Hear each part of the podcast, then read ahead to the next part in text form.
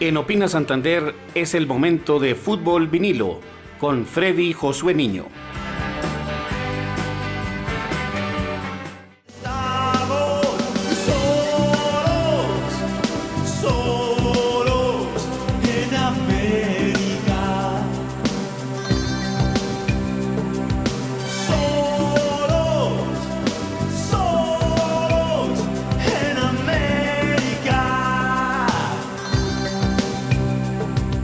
Historia de las eliminatorias suramericanas se empezó a escribir en 1954.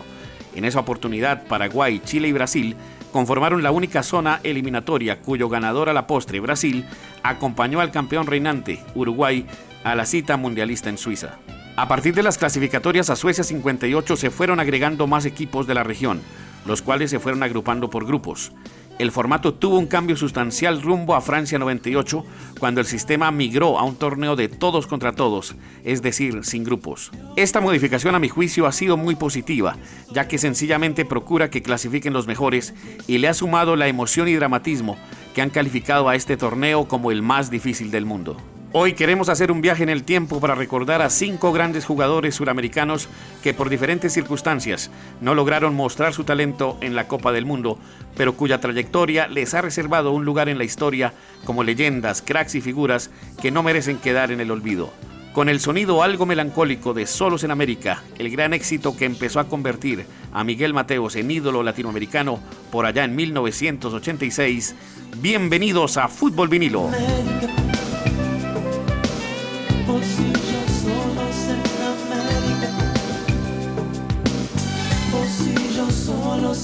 América.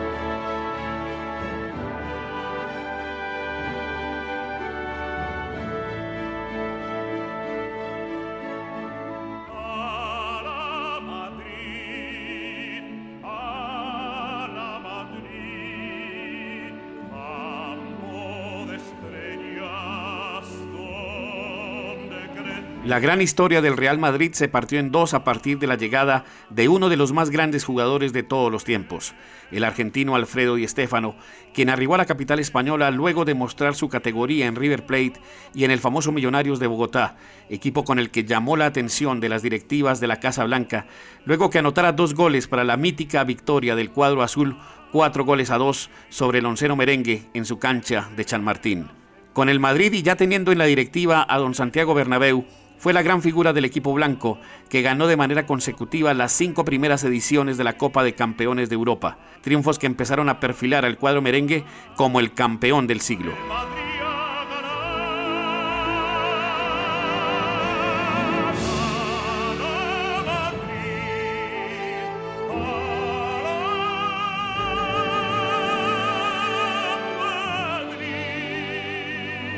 Antes de sus gestas en el Madrid, Alfredo Di Stéfano ganó con la selección argentina la Copa América de 1947, haciendo parte de un extraordinario equipo, al lado de otros cracks que tampoco jugaron un mundial, como Norberto Tucho Méndez, Néstor Raúl Rossi y René Pontoni. Las directivas argentinas se negaron a participar en la Copa del Mundo del 50 y en las eliminatorias para Suiza 54. Por lo anterior, la opción más cercana que tuvo Di Stéfano para participar en un mundial se dio para Chile 62 y vistiendo la camiseta de España.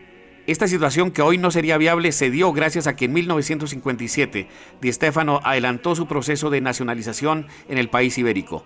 El gran artillero del Real Madrid marcó goles valiosos para la clasificación española al Mundial, pero una desafortunada lesión en uno de los choques previos al torneo no le permitió participar, al margen que estuvo en Chile e inscrito en la plantilla de jugadores españoles. Por sus logros, Alfredo Di Stéfano fue galardonado con el Super Balón de Oro. Hasta su retiro, fue el máximo goleador de la selección española y del Real Madrid, institución de la que fue presidente emérito hasta su fallecimiento en julio de 2014. Su nombre es un símbolo del equipo blanco, tanto más que el Jala Madrid que interpreta la emocionada voz de Plácido Domingo.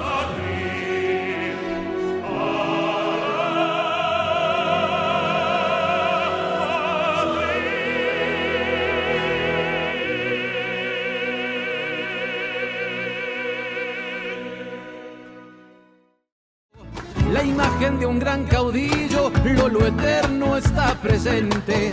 Ser crema es ser diferente, el más campeón del Perú. Grita el pecho y dale U, que se escuche entre la gente. Grita el pecho y dale U, que se escuche entre la gente. Teodoro Lolo Fernández es considerado el máximo referente del fútbol peruano. Su imagen es poco menos que venerada por la enorme fanaticada de Universitario de Deportes, que como canta y el marco, cada fin de semana entona este Grita el pecho y dale U. El equipo Crema fue su único club, en el cual escribió una historia dorada que duró 23 años ininterrumpidos, entre 1930 y 1953, en los que disputó 180 partidos con un extraordinario registro de 156 goles. Lolo Fernández, temible cañonero, América y Europa, tus goles aclamo, grande entre los grandes, temible cañonero, terror de los arqueros, pura garra y corazón, figura rutilante del balompié peruano, querido y respetado por toda la afición. El gran Lolo Fernández contribuyó con siete goles para el primer título de la Copa América que ganó Perú, jugando como local en 1939 sobre la favorita selección de Uruguay. Con la selección de la banda roja mostró su categoría en los Juegos Olímpicos de Berlín 36 e hizo parte de un llamado combinado del Pacífico, integrado por Perú y Chile, que realizó una gira por Europa en la que en 39 partidos se hizo presente en el marcador en 48 oportunidades. Perú no participó de las eliminatorias para Italia 34 y Francia 38. En esa última, la FIFA le cobró al equipo inca su retiro de las Olimpiadas del 36 luego del polémico juego ante Austria. Ya para el Mundial del 50, Lolo tenía 37 años. Su última convocatoria con la selección había sido en 1947. Teodoro Lolo Fernández marcó una era gloriosa del fútbol peruano, lamentablemente sin que haya logrado mostrar su olfato goleador en las Copas del Mundo. Como algo sin precedentes, el estadio que inauguró Universitario de Deportes en 1952 llevó su nombre, algo inédito tratándose de un jugador en actividad. El más grande jugador del fútbol peruano falleció en 1996. Su recuerdo perdura en el corazón de la afición peruana y de la apasionada afición de la U. La historia de un gran caudillo, Lolo eterno está presente. Ser crema es ser diferente, el más campeón del Perú.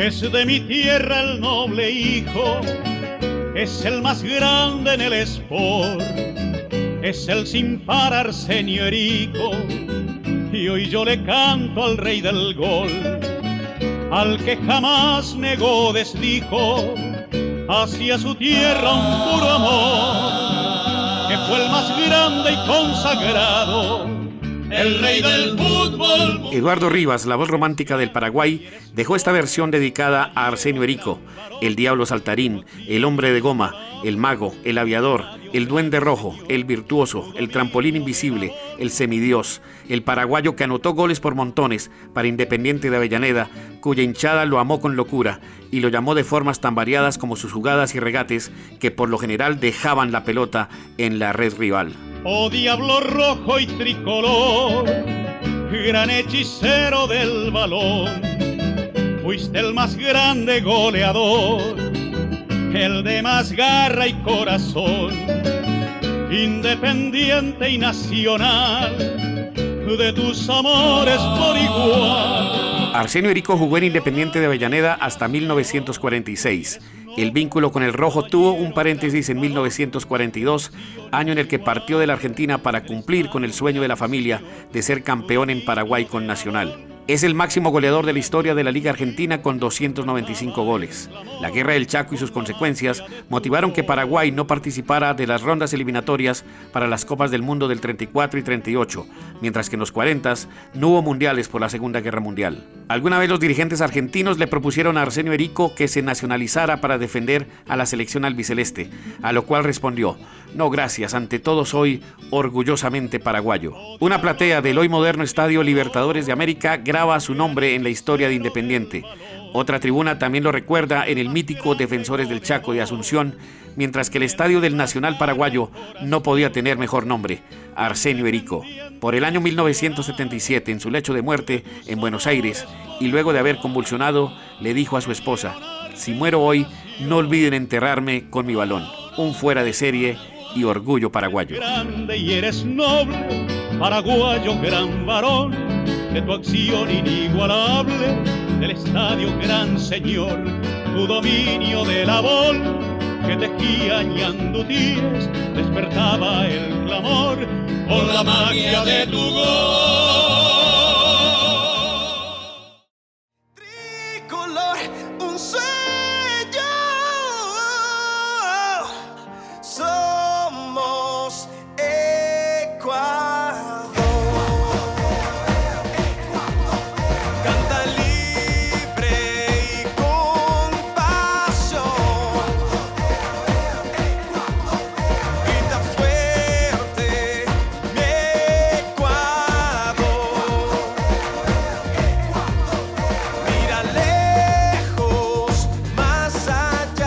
Fútbol ecuatoriano llegó a la vitrina de los mundiales de fútbol solo hasta el siglo XXI.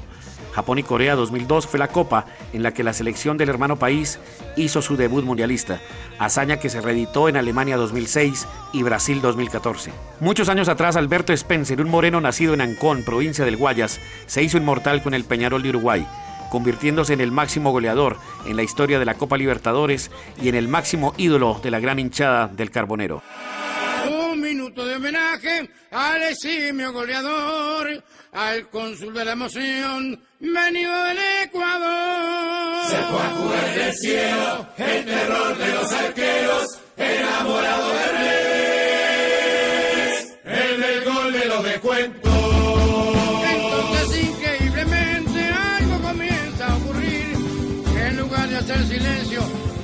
Canario Luna, ese reconocido músico y seguidor de Peñarol de Uruguay, le compuso esta murga al gran goleador ecuatoriano, quien regaló 326 anotaciones al equipo Mirasol, con el cual ganó dos copas intercontinentales. Aparte de ello, es el máximo goleador en la historia de la Copa Libertadores, la cual levantó en tres oportunidades y en la que marcó 64 goles. Con la selección ecuatoriana disputó las eliminatorias a Chile 62 e Inglaterra 66, torneos clasificatorios en los que Argentina y Chile respectivamente dejaron por fuera al tricolor ecuatoriano. Alberto Spencer está clasificado por la FIFA en la casilla número 20 de los mejores jugadores suramericanos del siglo pasado. A su memoria, el Estadio Modelo de Guayaquil adoptó su nombre, un nombre que perdurará por siempre en la historia del fútbol del querido país ubicado en la mitad del globo, al que artistas como John Peter le cantaron con alma futbolera.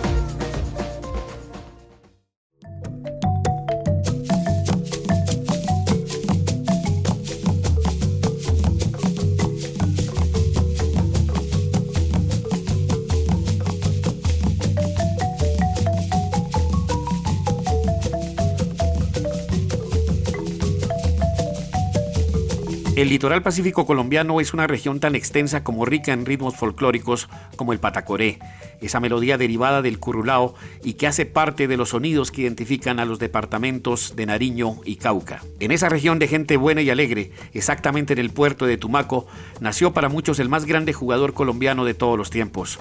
Willington Ortiz Palacios, un moreno bajito, de cintura endiablada, hábil, veloz y con gol, que se convirtió en el sello del fútbol colombiano en los años 70 e inicios de los 80. Era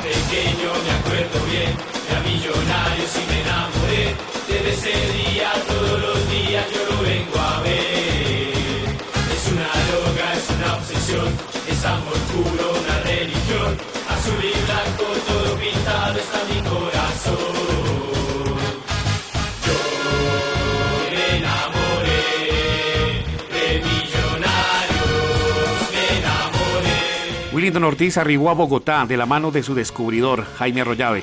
Tenía 20 años cuando empezó a enamorar a la hinchada de Millonarios, equipo del que también se enamoró y con el cual empezó a regar su magia, sus gambetas, su velocidad y sus centros convirtieron en goleadores a Maglioni, Subiade y Irigoyen, entre tantos otros, en aquellas tardes de un campín repleto que festejó los títulos del 72 y 78, al tiempo que generaciones enteras se hicieron más azules que nunca gracias al inolvidable número 7 del embajador.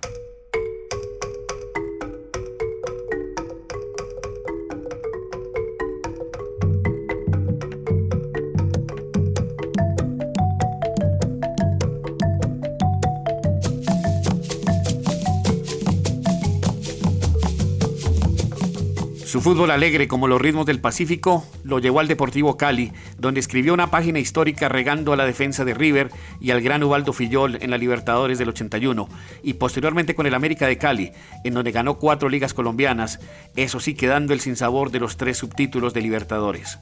Willington Ortiz fue catalogado por la FIFA como el mejor jugador colombiano del siglo XX. Jugó cuatro eliminatorias mundialistas. Paradójicamente, en la primera de ellas fue cuando estuvo más cerca de mostrar su talento en una Copa Mundo. Rumbo a Alemania 74, un gol suyo marcó la histórica y hasta hoy única victoria colombiana en Montevideo pero con todo y que el equipo patrio quedó invicto, los charrúas clasificaron por mejor diferencia de gol. El viejo Willy, un patrimonio del fútbol colombiano, el primer jugador de nuestro país en hacer parte de equipos del resto del mundo o resto de América, un grande de verdad que se convirtió en leyenda suramericana y cuyo último partido con la selección lo jugó al lado de quien sería su sucesor, Carlos Valderrama, un hecho histórico que se registró en la victoria colombiana 2 por 1 sobre Paraguay en Cali, rumbo a México 86. Hasta el final de su carrera, Willington Ortiz lo dio todo y a cambio se ganó el corazón de la Colombia futbolera. Quiero que sepas que mi corazón en toda situación te va a querer. Que cuando te miro siento el amor más grande que puede haber en mi ser. Quiero que sepas que quererte a ti me nace de forma muy natural. Que tu existencia es lo mejor que a mí en esta vida me pudo pasar. Con la edición de Oscar López y con el deseo sincero porque podamos tener un mejor país para todos, los dejo con Sabrás, una hermosa canción de amor de herencia de Timbiquí, como un homenaje a esa inmensa región pacífica que tantos futbolistas le ha dado a una selección que lucha porque Qatar 2022 sea su séptima cita mundialista. Soy Freddy Josué Niño, los espero el próximo viernes con más Fútbol Vinilo. Cuando amanece y te puedo ver, se llena de luz total. Siento que quiero a los niños y así mido mi gran capacidad de amar. Cuando te beso es tanta la emoción que el corazón palpita más y más. Entro a un estado de relajación. Siento que ya puedo morir en paz. Y aunque me esté quedando sordo, y aunque me esté quedando ciego, y aunque me esté quedando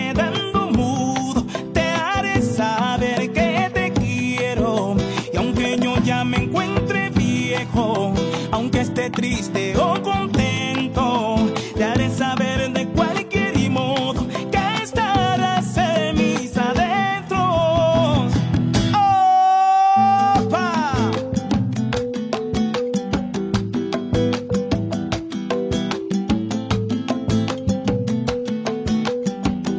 Loquito por